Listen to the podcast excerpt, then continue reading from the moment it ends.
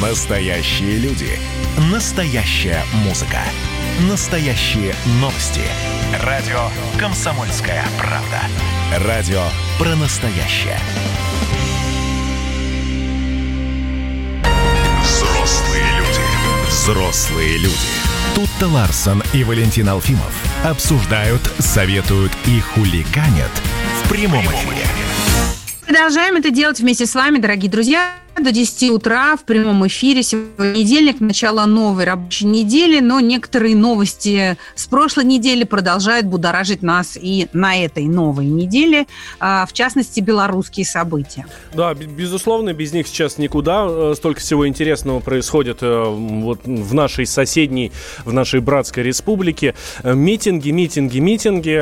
Выходят люди, протестуют, высказывают свое мнение. Ну, вот, и одним из самых популярных э, кандидатов на пост президента Беларуси, я напомню, что у них совсем скоро уже выборы, буквально 9 числа, э, то есть меньше, чем через неделю, в ближайшее воскресенье, все, выборы президента Беларуси. Ну, соответственно, сейчас будет все больше и больше интересной информации, э, что там происходит, мнение людей, за ними, за ними следит Владимир Варсобин, наш политический обозреватель. Ну вот, и а, одна из самых популярных кандидаток, а именно так, наверное, надо говорить. Это Светлана Тихановская, э, супруга блогера, которого, который сейчас и в тюрьме. Вот. Э, собственно, и э, она проводит там ежедневные митинги в разных, в разных городах. Вот. И с ней пообщался наш политический обозреватель Владимир Варсобин, наша лягушка-путешественница, которая из Хабаровска в, отправился с, с, сразу в Минск наблюдать за тем, что происходит. Так вот, Светлана Тихановская, она как раз Владимиру рассказала про будущее, про будущее как она видит, э, будущее, ну, в первую очередь, отношения с Россией, про союзное государство. А, союзное государство? Нет, нет, не союзное государство. Мы будем с вами дружить. Какое? У нас же нет союзного государства. Мы будем служить со всеми. Будем служить с Россией, Западом и Востоком и со всеми. Мы же не ищем врагов по миру. Будут отношения взаимовыгодные. Мы хотим слить с этой иглы э, газовой и нефтяной. Я уверена, что мы сможем поднять ну, будущий президент, который придет в власть потом, достойный, что он сможет поднять уровень экономики настолько, что мы сможем общаться на взаимовыгодных условиях. Мы независимая страна, мы, мы, мы суверенная страна, мы не будем торговать своей зависимостью, не будем даже обсуждать ее. Кандидат в президенты Республики Беларусь Светлана Тихановская была у нас в эфире. А теперь... И хочет дружить со всеми. А, но так не бывает, да? Мы, ну, мы, мы же понимаем. Ну, мне кажется, что нет.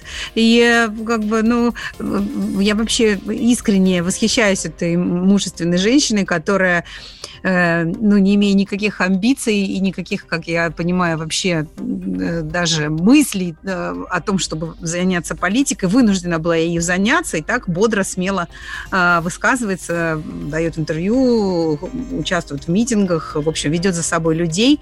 Это, конечно, ну, такая, знаешь, с коня на скаку остановит, в горящую избу войдет, прям вот на виду просто вот воочию. С нами на связи Владимир Варсобин, наш политический обозреватель. Володь, здравствуй. Да, доброе утро. Слушай, Вол- Володь, главный вопрос, который нас волнует, тут ты, Ларсон, а ты с семьей общаешься? Ну, конечно, Со своей. Конечно. Это целую неделю после Хабаровска, да. А, а ты, успел. Ты, ты еще успел домой заехать. Володь, да, слушай, вот все это, знаешь, я слушаю сейчас э, Слану Тихановскую и вспоминаю сериал «Карточный домик», который вообще в последнее время вспоминаю очень часто, где тоже как бы жена президента э, внезапно сама стала президентом, и, в общем, э, ничего хорошего из этого не получилось, конечно. Что происходит? Ну, здесь понятно, что Тихановская, вот, кстати, вот действительно сочувствует э, смелой женщине. Тихановская говорит, что она не собирается быть президентом, она просто как символ вот, перемен, она э, в общем, цель оппозиционеров просто свалить Лукашенко. И так как я Любой напомню, ценой. Лукашенко отправил в тюрьму всех, э, в общем-то, более-менее серьезных кандидатов, то вот жены этих кандидатов вот организовали такой фронт э, только для того, чтобы э, вдруг получится взять власть и через полгода, как они говорят, э, учинить новые э, президентские выборы уже без Лукашенко. Конечно, слышится все это не очень серьезно, с одной стороны, но зная местные реалии, я могу сказать, что это единственный вариант у оппозиции добиться успеха и кстати, вариант очень хороший. Очень многие здесь считают, что если Тихановская доберется до выборов, а, то будет тяжело Лукашенко. Поэтому многие считают, что ее снимут вот буквально за несколько дней до выборов. А, ну, ты говоришь, что Лукашенко посадил всех более-менее серьезных кандидатов, но один из них все-таки сумел сбежать сначала в Россию, потом на Украину. Это Валерий Цыпкало, и вот он дал интервью да. украинскому телеканалу «Украина-24», ну, информационный канал украинский, вот, и он говорит, что это именно Лукашенко а, под, э, раскачивает вот эту всю историю. Именно а, Лукашенко в провоцирует Майдан в Беларуси? Ну, э, если вспомнить историю, все революции организованы чаще всего бывают властями. Сознательно, несознательно, непрофессионализмом, глупостью, течением обстоятельств, но а так он действительно и есть. Сейчас очень многие в Минске не понимают, э, что делает Лукашенко. Э, такое ощущение, что он не знает, что делать, и как в шахматах он делает ходы, э, которые только ухудшают позицию. И почему он это делает, опять-таки, некоторые говорят, что вот он специально затевает Майдан, чтобы остаться у власти, чтобы ввести войска, чтобы э, каким-то образом э, увековечить Силов... свою власть. Силовым вот. решением, да, чтобы это все да, ну, закончить. Ну, честно говоря, как-то вот вот никто не понимает Лукашенко. Если вот кто-то понимает в его окружении, ну, значит, у них есть какой-то хитрый план. Угу. Володь, а между тем наши граждане по-прежнему находятся в, там, в заключении, и совершенно непонятная ситуация вообще, что будет с этими людьми, и как эта ситуация вообще, в какую сторону будет развиваться. Я, знаете, что скажу? Вот многие э, уже, ну, тезис о том, что это наши граждане, Лукашенко поступил странно, он всеми повторяется. Но я хочу сказать немножко о другом. А, вообще история, когда наши частные охранные компании катаются по всему миру, и, честно говоря, непонятно по закону, кто это, что это за люди. У нас запрещено наемничество, у нас есть э, статьи Уголовного кодекса на этот счет. А Москва превратила Минск в такой хаб, через который э, э, какие-то полувоенные люди летают во все, во все точки мира. И мне кажется, вот Лукашенко, при всем при том, что он, конечно, преследует свои цели, э, ну, э, снова поднял этот вопрос для нас, нужно ли нам вообще вот, эти, вот этими полукриминальными вещами заниматься. Потому что, по сути, нас э, Лукашенко унизил перед всем миром, раскрыв вот, вот эти наши потайные э, полувоенной истории, и зачем э, России этим заниматься вот в таком масштабе, э, мне кажется, надо снова э, еще раз подумать. Эта карта будет разыгрываться в ближайшее время вот перед выборами? Или все, забыли про Она уже разыгрывается. По сути, Лукашенко... То есть продолжение будет, да? Ну, конечно, потому что сейчас же все гадают, что с ними, как с ними поступят. Отдадут Украине, отдадут Москве. А, и вот все Лукашенко держит напряжение, и белорусов тоже. А они же столкнулись сейчас с проблемами на границе. Сейчас э, граница, э, ну, не перекрыта, но сейчас российские пограничники делают все, э, чтобы прохождение границы было как можно И обвинять сложнее. в этом будут Россию, потому что именно Россия виновата, забросив туда вот этих вот людей. Володь, спасибо большое. Владимир Варсобин, политический обозреватель комсомолки, был с нами на связи. Следим за ситуацией в Беларуси. Но вы же взрослые люди. Можно вести себя посерьезней. Георгий Бофт. Политолог, журналист, магистр Колумбийского университета, обладатель премии «Золотое перо России» и ведущий радио «Комсомольская правда». Авторскую программу Георгия Георгиевича «Бофт знает». Слушайте каждый четверг в 17.00 по московскому времени. А что такое деньги по сравнению с большой геополитикой? Мы денег тут не считаем.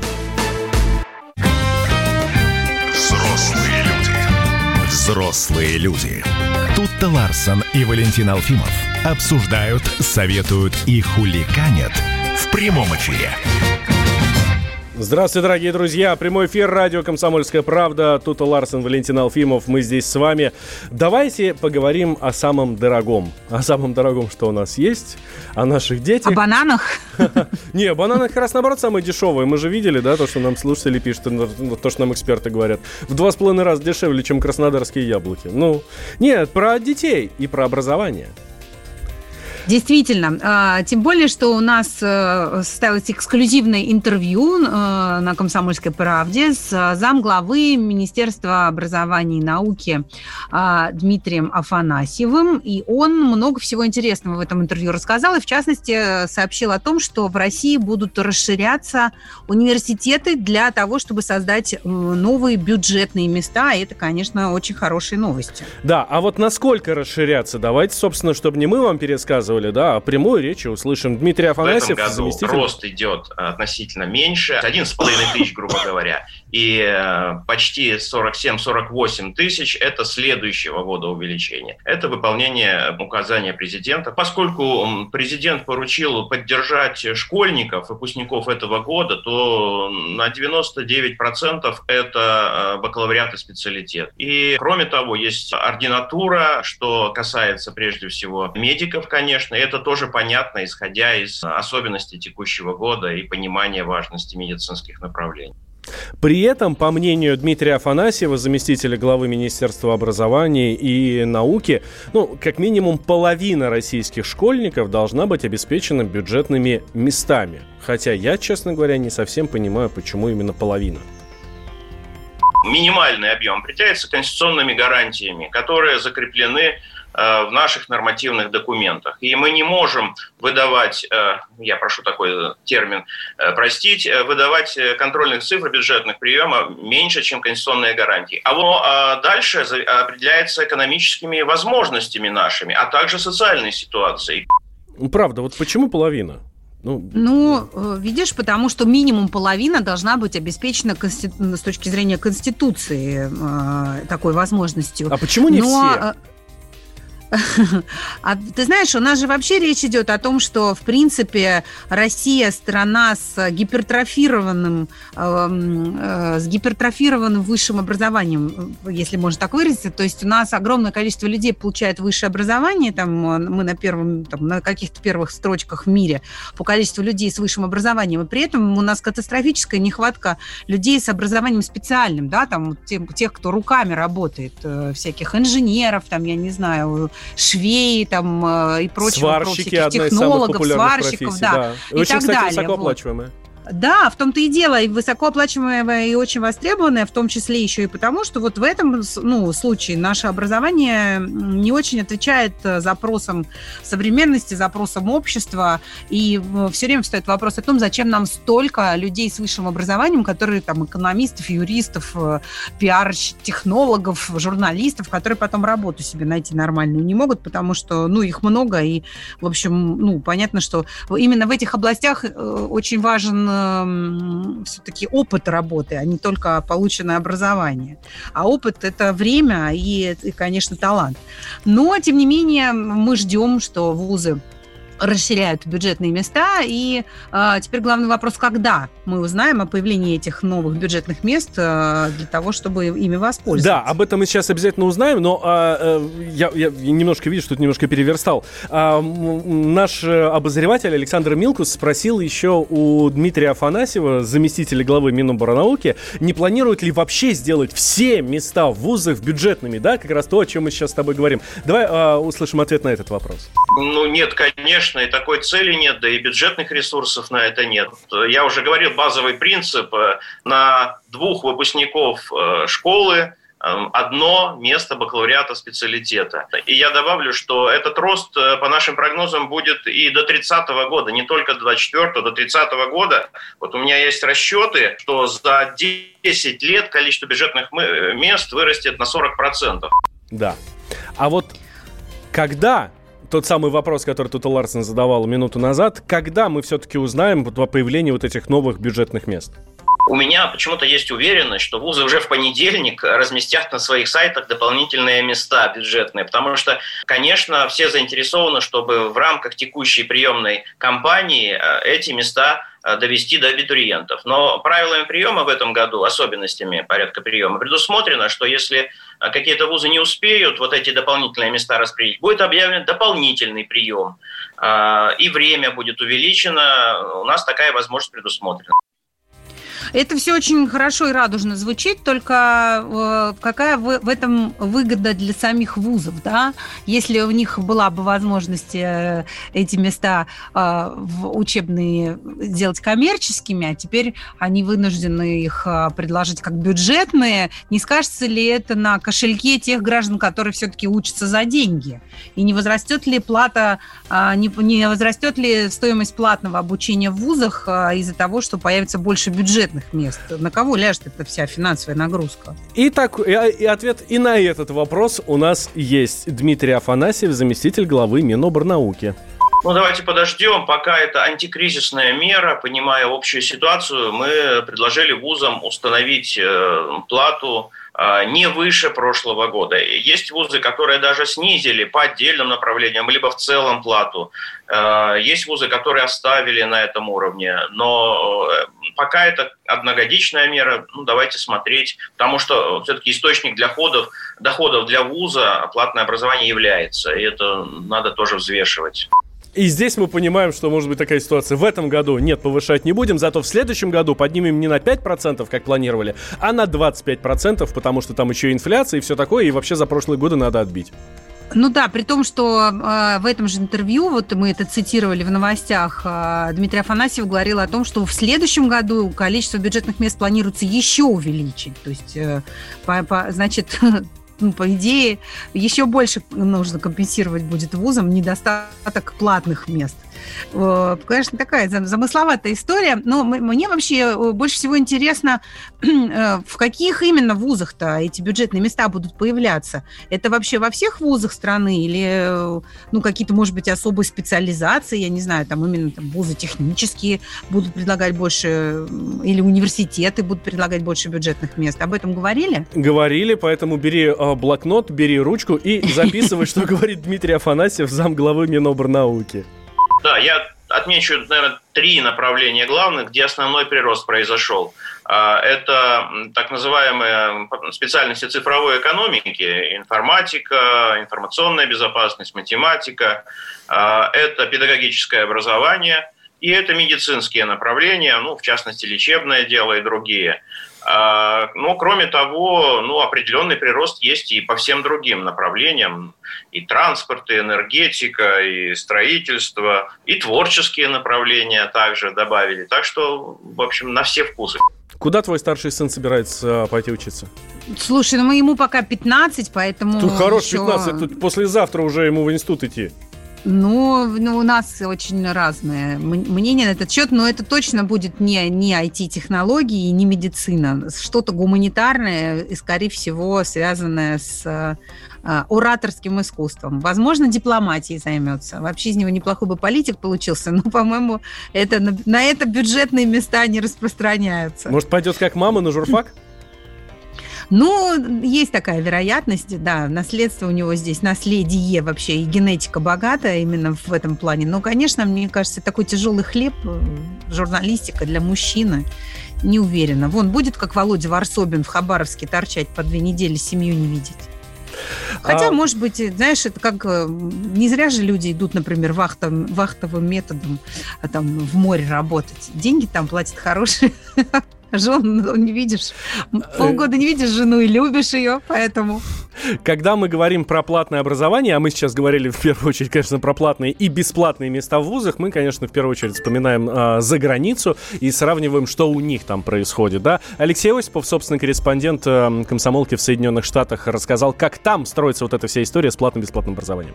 Среднее образование в США вызывает немало нареканий, а вот высшее считается одним из лучших в мире. В разговорной речи все вузы в Америке, будь то колледжи или университетами, называются колледжами. Обучение в них – удовольствие не дешевое.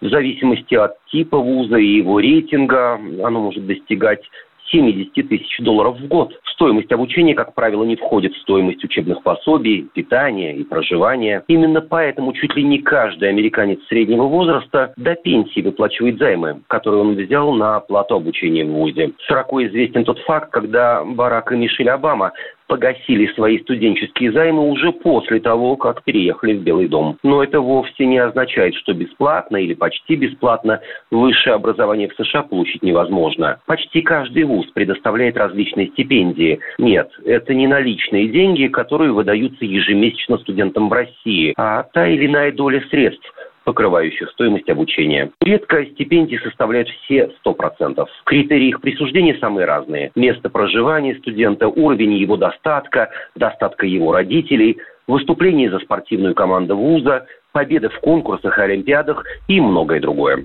Алексей Осипов, САПКОР э, комсомолки в Соединенных Штатах, да, рассказал, как там вся эта история происходит. У меня э, знакомый там тоже сейчас выбирает э, вуз, и вот говорят, что если ты местный, если ты в своем штате поступаешь, то тоже можешь рассчитывать на серьезные льготы. Ты можешь рассчитывать на серьезные скидки, если у тебя большие успехи в спорте. Я знаю историю э, девочки с Украины, которая великолепно играла в э, какую-то типа лакросс mm-hmm. и поступила в очень престижный вуз именно потому, что ее хотели как спортсмен. Вы уже взрослые люди. Пора уже составить бизнес-план.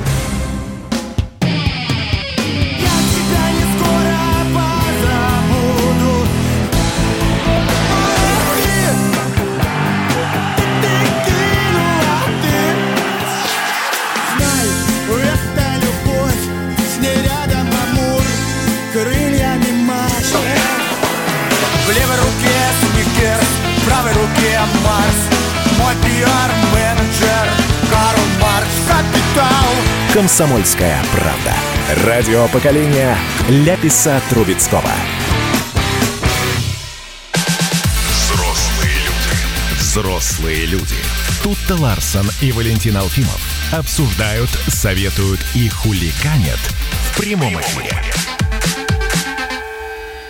Да-да, и рассказываем вам интересные истории и новости обо всем, что в мире происходит. Э, следим внимательно за судьбой популярной соцсети TikTok э, в мире, и в частности в Соединенных Штатах Америки. И в Америке, по всей видимости, все-таки э, TikTok не, э, не пройдет. Дональд Трамп все-таки намерен запретить работу этой социальной сети, э, потому что подозревает ее в том, что она передает данные американских граждан э, на родину ТикТока в Китай. И мне кажется, Валь, знаешь, какая-то очень получается такая красивая симметрия. Сначала китайцы первыми в мире ограничили свободу в интернете, да, создав там собственный фаервол, там, не, не пуская своих граждан к Фейсбуку, создавая внутренние соцсети, а в итоге теперь вот получили как бы бумеранг. А, да, э, причем э, там же в Китае не просто фаервол, какие-то свои собственные внутренние соцсети, там вообще интернет совершенно другой, который никаким боком не пересекается. Может быть, там есть какая-нибудь одна линия, которая соединяет его с нормальным человеческим интернетом, нашим с вами. Вот. Но э, как-то даже мы пытались дозвониться эксперту, которая была в Китае, пытались дозвониться через скайп. Естественно, толку никакого не было, и так и не смогли дозвониться. Это, кстати, по-моему, была Наталья Касперская. Но э, неважно совершенно, что такое ТикТок, вдруг, друзья, вы еще не знаете. Это э, очень молодая сеть, она буквально 2017 года, в 2018 году, ну, соответственно, в 2017 появилась, в 2018 году набрала популярность. Вот всего два года прошло, да, как э, ТикТок популярен, но там сотни миллионов подписчиков. 800 миллионов человек вот. в подписчиках из 150 стран. Вот, ну, то есть, соответственно, мы видим, это вся история по всему миру. Это то же самое, что Инстаграм, я, ну, вот именно с Инстаграмом хочу сравнить, да, а, только про видео. То есть это, это соцсеть, куда там любой желающий может выкладывать свои видео, ну и, соответственно, что-то там с ним делать. Ну, там монтировать, э, какие-то там видосики, ну, музыку какую-то накладывать или еще ну, что-то.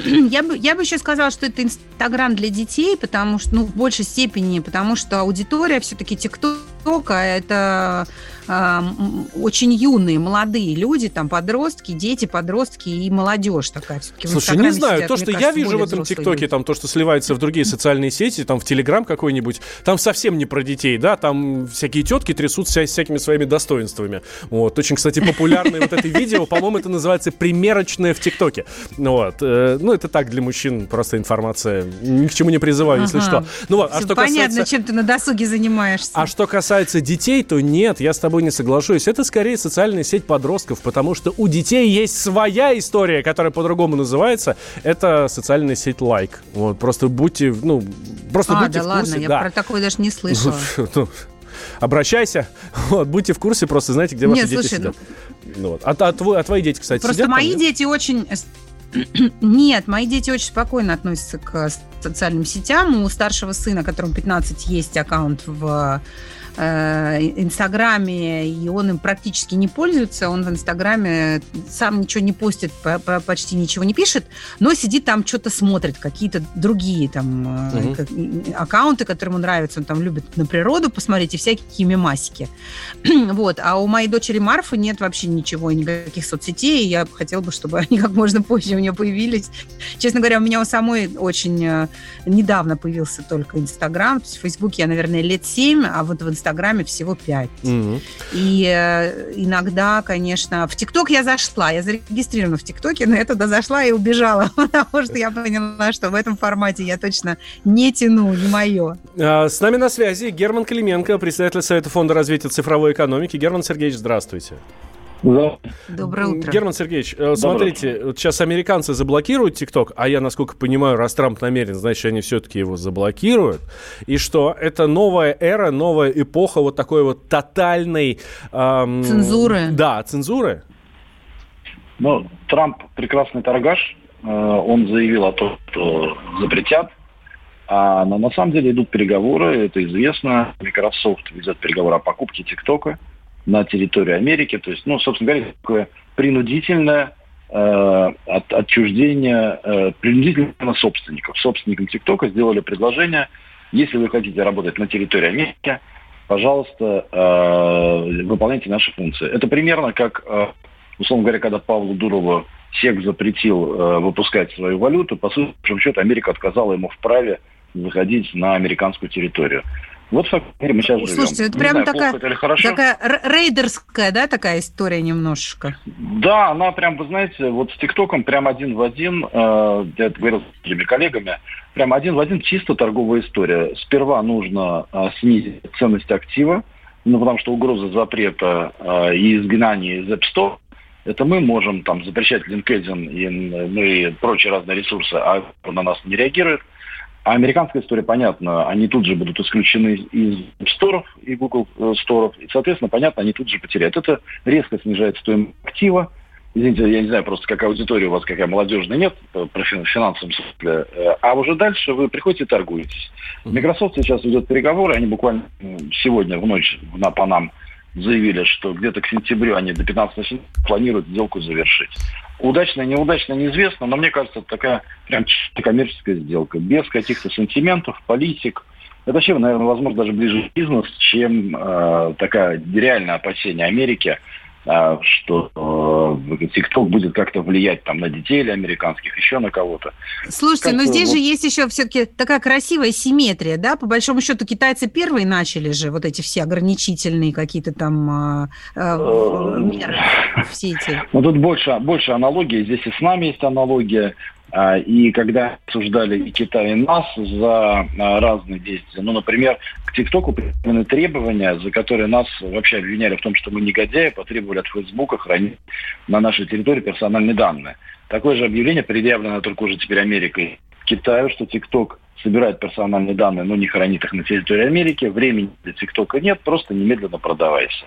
Тут злых ироний и аналогий конечно. Вообще мироздание обладает удивительным чувством юмора. А, И вот мы сейчас находимся в режиме, когда границы виртуальные выстраивают те, кто ратовал как раз за их спасение. То есть вот, вот в чем самое интересное. Да, и, конечно, удивительно, что интернет, который должен был объединить весь мир и стать а, таким островом свободы, слова, а, становится вполне себе так жестко, довольно цензурируемым Но, органом. э, таким. Вы знаете, пока это не стоило денег, всегда очень хорошо поддерживать, особенно э, богатым странам, да, тех, кто еще не приносит прибыли, но является, знаете, как таким мирное, доброе. Но как только появились деньги, посмотрите на топ э, самых дорогих компаний в мире, вы удивитесь, там практически нет никого больше их, есть только интернет-компания IT. И тут же, понимаете, происходит переосмысление. Теперь делать границы. Теперь, знаете, как э, сперва каждый съедит, э, сперва съедим наше, а потом каждый свое, да? Поэтому здесь, мне кажется, э, да, и поэтому, мне кажется, Америка э, сейчас э, снимает сливки с пирога IT, фиксирует свою реальную, э, ну, буквально вот еще до скандала с ТикТоком Конгресс США всех руководителей крупных компаний на видеоконференцию. Это было очень известно, не знаю, смотрели или нет, когда от, отчитывался Amazon и Google. И самое главное обвинение конгрессмены предъявили Google удивительно, это то, что э, Google позволил заняться Китаю на операционной системе Android. Они выпустили технологии. То есть Америка сейчас э, объективно, заработав все и создав все, теперь может всех подвесить на свои технологии, закрывается ну, достаточно быстро, на мой взгляд.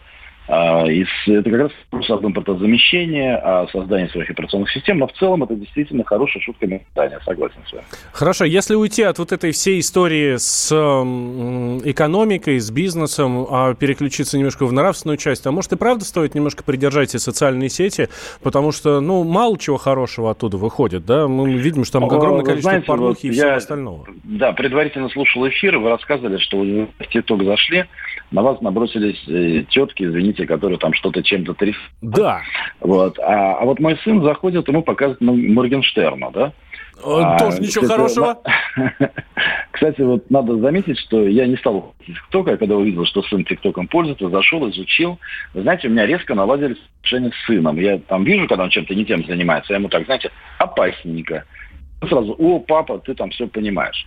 А, на самом деле, честно говоря, модерация ТикТоке достаточно жестко, серьезно. Китайцы вообще, кстати, в отличие от э, американцев, э, очень жестко подносятся и к порнографии, и ко всем разным историям. А, э, еще раз, эта история не про, наверное, модерацию в сети, а то, насколько сами сети соблюдают стра- э, законы стран, на которых они работают. У каждой сети есть своя модерация. Например, в Фейсбуке, ну, там известно, Цукерберг, там, попробуйте э, в неглиже разместить девушку, да, вас тут же забрали, да, то есть, э, собственно говоря, э, у нас иногда и СМИ наши хулиганят и разное чего попробуют. А, и здесь вопрос не в том, насколько сеть у, у них может быть разная история, да, вот если помните, когда был конфликт между Россией и Украиной, Facebook банил за слово «хохол». Угу. А прям всех причем, да, то есть это не ходило, это же не запрещено на нашей территории, да, само слово. А, но, тем не менее, вот он банил, считал, что это приводит... То есть они придумывают, с одной стороны, гораздо более жесткие меры контроля, а с другой стороны, на региональные особенности не обращают внимания. И сейчас основной спор идет не о том, чтобы ввести в сетях цензуру, а о том, чтобы сеть учитывали региональные особенности на территории страны, которые работают. Сейчас они это интегрируют полностью, из-за чего у нас депутаты периодически грешат разными законами, типа Facebook исполняет наши там законы. А, а, mm-hmm. Но вот тренды идут к тому, что рано или поздно социальные сети и, и прочие международные компании, не только социальные сети, mm-hmm. еще почты, есть разные сервисы, а, они сейчас не исполняют региональные законы. Многие ссылаются на то, что очень сложно. В России одни законы, в Германии другие законы еще где-то третье. Но мне кажется, тренд идет к тому, чтобы учитывать э, все-таки юридические особенности каждого. Да, Герман Сергеевич, спасибо большое. Герман Клименко, представитель Совета фонда развития цифровой экономики, был с нами на связи. Ну, в общем, э, не, не ходите в социальные сети, если нет нужды. Хватит выкладывать неприличные видео в ТикТоке. Когда армия. Состояние души. Военное ревю на радио «Комсомольская правда». По вторникам и четвергам полковник Виктор Баранец метко стреляет словом. Победа и победитель – это для нас свято. Если вам поплевать на это хочется, то это на соседнюю радиостанцию. А полковник Михаил Тимошенко подает снаряды. Вся правда о настоящем и будущем наших вооруженных сил. Ну и немного армейских байк. Медведя можно научить стрелять из автомата. В прямом эфире. Слушайте и звоните. Военное ревю. По вторникам и четвергам в 16.00. По московскому времени. Никто не уйдет без ответа. Коридоры власти. Соскучились мы за выходные с Тутой Ларсон по этим коридорам. Встречаем возле входа Дмитрия Смирнова, нашего специального корреспондента. Сейчас туда отправимся. Много чего интересного произошло, в том числе и за вот эти выходные. И э, Владимир Путин поздравил десантников с Днем ВДВ. Ну уж какой праздник вчера был. Даже у нас, даже у нас на районе, в парке, э, все, десантура там отмечала. Все, гитара, как положено, шашлык, машлык, купались в пруду. Вот, честно говоря, не ожидал, что будет такое. Вот, ну, у себя в районе такого не видел. Обычно где-нибудь там, ну, в центре, в, в парке Горького, да. Вот. Ты, Дим, э, привет. Да нет, Дима еще. А, да ладно? А, Дима есть, да. Дима Смирнов, здравствуй. Доброе утро. Э, Дим, а, ну, давай, давай начнем с поздравлений, да, поздравляем всех десантников. Кстати, мы этого сегодня с тобой тут, Ларсон, не сделали. Ну вот, ну, с прошедшим, я думаю, можно поздравить. Вот, и президент тоже вчера всех поздравил с днем дес- десантуры. Ну, в общем, да. Написал телеграмму, отправил, сказал, что уверен, что вы никогда не подведете. Что еще Конечно. интересного? Что еще интересного за э, выходные произошло? Э, чем занимался президент? Ну, так особо мы не анонсировали, потому что много информации не было. Но уже прошли э, вот эти два дня. Чем занимался ну, Путин? Не анонсировали, потому что ничего, собственно, и не mm-hmm. произошло особенного. Так вот, если э, вспоминать, кого еще поздравил, так поздравил еще и железнодорожников. С днем железнодорожников. Правда, там не писал, что вы никогда не подведете, но тоже выразил э, пожелание, что все будет благополучно у нас в РЖД и пожелал дальнейших успехов в работе. Ну, в общем-то, это были спокойные такие выходные, август начался, фу-фу-фу, ничего не произошло. Это может быть лучшая новость из тех, что может быть на самом деле.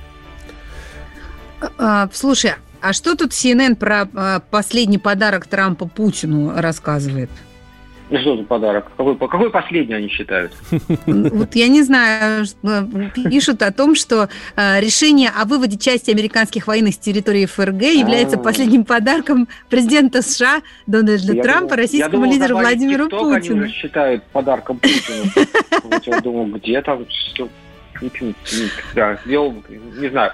А вывод, да, действительно, там вот начинают они, там почти 12 тысяч человек, но они продолжают муссировать, там не так много у них поводов э, вот, в настоящее время, да, чтобы там считать подарки Путину или там, где в очередной раз Путин победил или как Трамп все потерял, вот, ну, да, выводят 12 тысяч военных, частью в Польшу, частью домой, вот, и обсуждают ну, знаешь, что не обсуждаю в Америке, все получается, что это на руку Путину. Там. Да-да-да, вот это я и хотела сказать, что в этой новости меня больше поразило то, что а, это именно так позиционируется, что вот все равно у Путина с Трампом какие-то особые нежные отношения, они обмениваются политическими подарками, и ну, знаешь, а, вот CNN про... об этом серьезно пишет. Про это спрашивали Пескова, то ли пятницу, то ли четверг, уже не помню. Вот. И он сказал, что мы в самом деле придерживаемся той точки зрения, что чем меньше американских солдат на европейском континенте, тем спокойнее обстановка на континенте и меньше напряженности. Да? Поэтому мы, в принципе, и приветствуем вывод американских войск. Он там, наверное, хотел добавить, что хорошо бы, если бы всех вывели, в общем, был бы совсем спокойно, но воздержался. А так, ради бога, конечно, мы только за, в общем-то. Э, я смотрю, Владимир Путин еще подписал закон о трехдневном голосовании. Да? Это то, что мы сейчас про прошли на голосовании по поправкам в Конституцию. Ну, там... Ну, там, там, там, правда, неделя была. Теперь, собственно, будем голосовать по три дня. Да, там страшное количество разных законов было подписано в пятницу. Я не знаю, там, устал у Путина рука подписывать или не устал. Он человек мужественно это все вынес, но среди них был закон вот об этом голосовании, там три дня теперь оно растянуто. По, там интересная история про то, что по закону а, вот предстоящие в сентябре выборы уже через месяц, да, а, в единый день голосования ближайшие, они не попадают под это, но а, ЦИК имеет право, соответственно, распространить, что, собственно, ЦИК уже заявил, что он это и сделает. То есть я не знаю, как будут работать школы, правда, там все чешут себе затылки, потому что учебный год начинает, как вы там три дня угу. вырвете, что это будет, выходные, каникулы еще одни. Но, тем не менее, вот такая история нас ждет. По Бел... А еще какие... По Белоруссии э, президент не высказывался, Кремль вообще не высказывался вот в эти выходные? Да нет. Может быть, что-то мы пропустили? Нет, ничего не пропустили, никаких официальных заявлений не было. Там единственным официальным лицом, который высказался не только потому, что хотел, потому что журналисты его поймали на открытии памятника, был господин Нарышкин, глава СВР, который сказал, что, ну, надеюсь, что все урегулируется, пришлось отдуваться нашему послу Мезенцеву, ну, там Александр Петрович Гамов, наш сам коллега, по-моему, ему уже все вытряс из него, все, что мог. Ты сказал, что было, была куча законов подписана в пятницу. Они касались да. только выборов или еще что-то? Нет, нет, нет, почему выборов? Они касались всего подряд, там, начиная от выборов, там, хотел сказать, заканчивая, да не заканчивая, конечно. Там закон о налоговом маневре в IT-отрасли. Там закон, позволяющий при строительстве, реконструкции объектов инфраструктуры БАМа и Транссиба проведение сплошных рубок, в том числе и в окрестностях Байкала. Там в Сибири, кстати, люди очень сильно О, напряглись вау, из-за вау, этого. Да ладно. Да.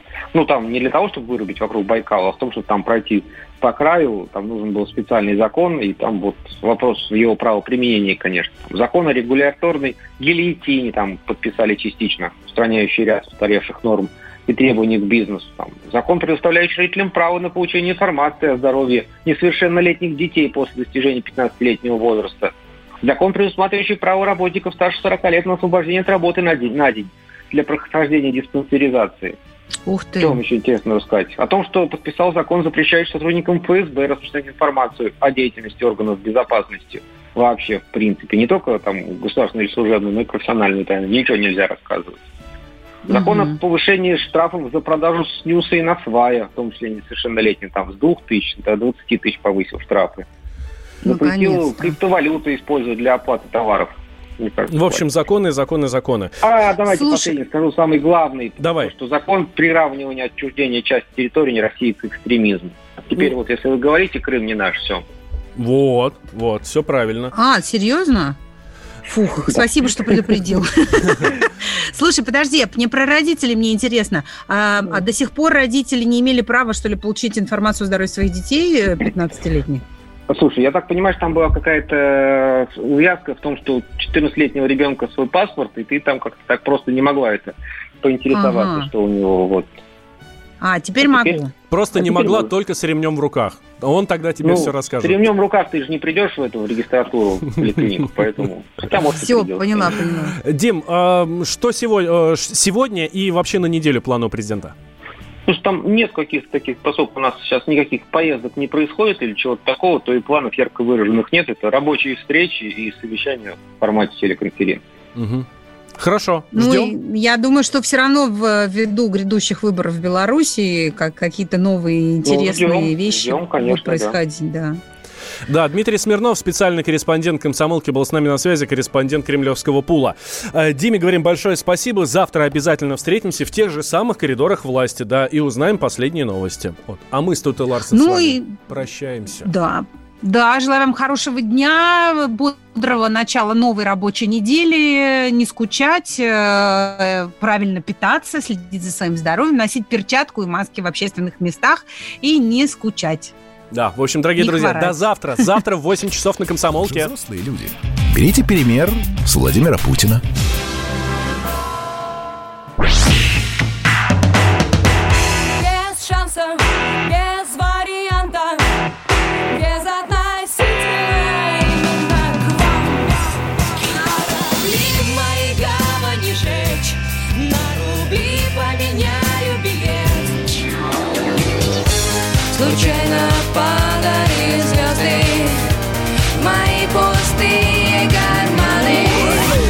Комсомольская правда. Радио поколения Земфиры.